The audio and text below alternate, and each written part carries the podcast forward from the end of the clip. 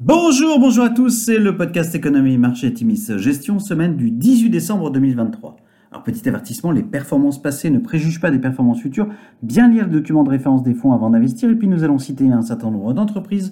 Il s'agit d'une simple illustration de notre propos et donc d'une invitation à l'achat. Alors cette semaine, nous avons titré un dernier petit rallye pour Noël, avec un gros point d'interrogation. Deux événements principaux étaient attendus cette semaine, la publication des chiffres d'inflation US et les décisions et déclarations des banques centrales des deux côtés de l'Atlantique. L'indice des prix à la consommation US, le CPI, est ressorti mardi à 3,1% sur un an, en repli par rapport aux 3,2% constatés en octobre et en ligne avec les attentes. Toujours aux USA, la Fed a, conformément aux attentes, maintenu ses taux directeurs en l'état dans la fourchette des 5,25-5,50%, et ce pour la troisième réunion consécutive. La Banque centrale américaine a clairement indiqué pouvoir pivoter. Le dot plot, qui annonce les prévisions des membres du comité directeur, prévoit ainsi dorénavant trois baisses des taux en 2024. Les marchés d'actions ont de fait nettement rebondi dans la foulée. Jeudi, la BCE a également maintenu ses taux directeurs en l'état. Christine Lagarde, présidente de l'institution, a toutefois précisé qu'il ne fallait pas baisser la garde malgré la baisse de l'inflation constatée et que le Conseil des gouverneurs n'avait pas discuté du tout de baisse des taux. Vendredi, John Williams, président de la Fed de New York, a de son côté précisé que la baisse des taux ne faisait pas actuellement partie des discussions de la Banque centrale américaine. L'anticipation de la baisse des taux directeurs impacte directement les taux longs qui se détendent nettement. Le 10 ans US passe ainsi jeudi sous la barre des 4%, une première depuis juillet dernier. Anticipation d'une baisse des taux US oblige, l'euro s'apprécie de 1,25% contre le dollar US sur la semaine. Sur la semaine, le CAC 40 progresse de 0,9%, le SP507 juge 2,5% et le Nasdaq 2,9%. Les marchés américains enregistrent leur septième semaine de hausse consécutive. Alors du côté des sociétés, eh bien peu de publications cette semaine et des publications plutôt contrastées pour les valeurs de vos fonds. Adobe publie des chiffres au-dessus des attentes avec un chiffre d'affaires en hausse de 12% et un résultat net en hausse de 26%, mais déçoit sur ses prévisions 2024.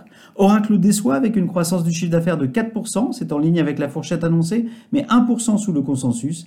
Les très bons résultats de l'activité infrastructure cloud en hausse de 52% ne compensent pas les difficultés à intégrer pleinement Cerner, acquisition de 2022 dans le domaine de la santé, ni une activité software sous licence historique, objectivement décevante.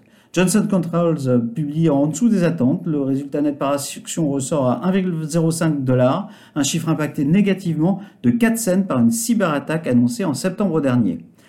Costco, de son côté, affiche des résultats au-dessus des attentes. Le BPA ressort à 3,58 dollars contre 3,41 dollars attendus. Le chiffre d'affaires à 57,8 dollars, milliards de dollars contre 57,7 milliards attendus. La société annonce par ailleurs un dividende spécial de 15 dollars par action. Alors à venir, peu d'actualités attendues pour les jours à venir. Du côté de la macroéconomie, l'indice d'inflation PCE, favorisé par la Fed dans ses prises de décision, sera mis à jour vendredi et commenté. Peu de publications d'entreprises pour les valeurs de vos fonds, à l'exception d'Accenture, General Mills ou Nike qui donneront tout de même des indications sur l'activité globale et notamment la santé du consommateur tant aux USA qu'en Chine.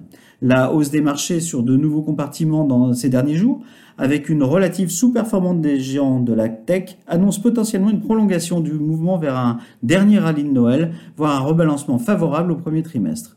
Les bons chiffres sur le front de l'inflation donnent des munitions aux banques centrales pour baisser les taux en cas de détérioration accrue des indicateurs d'activité et le cycle de baisse des taux favorable aux actions de croissance se rapproche clairement.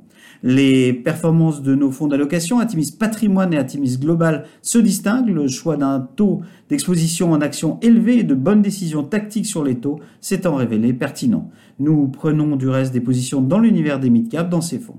Du côté des fonds thématiques, le dollar pèse sur les fonds internationaux mais ne remet pas en question un bilan global du cycle de publication très favorable. La baisse des taux bénéficie à la composante énergie alternative du fonds Atimis Better Life. Le fonds Atimis Trendsetters Europe bénéficie quant à lui pleinement de l'attraction de ces thématiques dans un contexte éclairci du côté des taux. Toute l'équipe vous souhaite de sublimes fêtes de fin d'année et évidemment une excellente semaine à tous.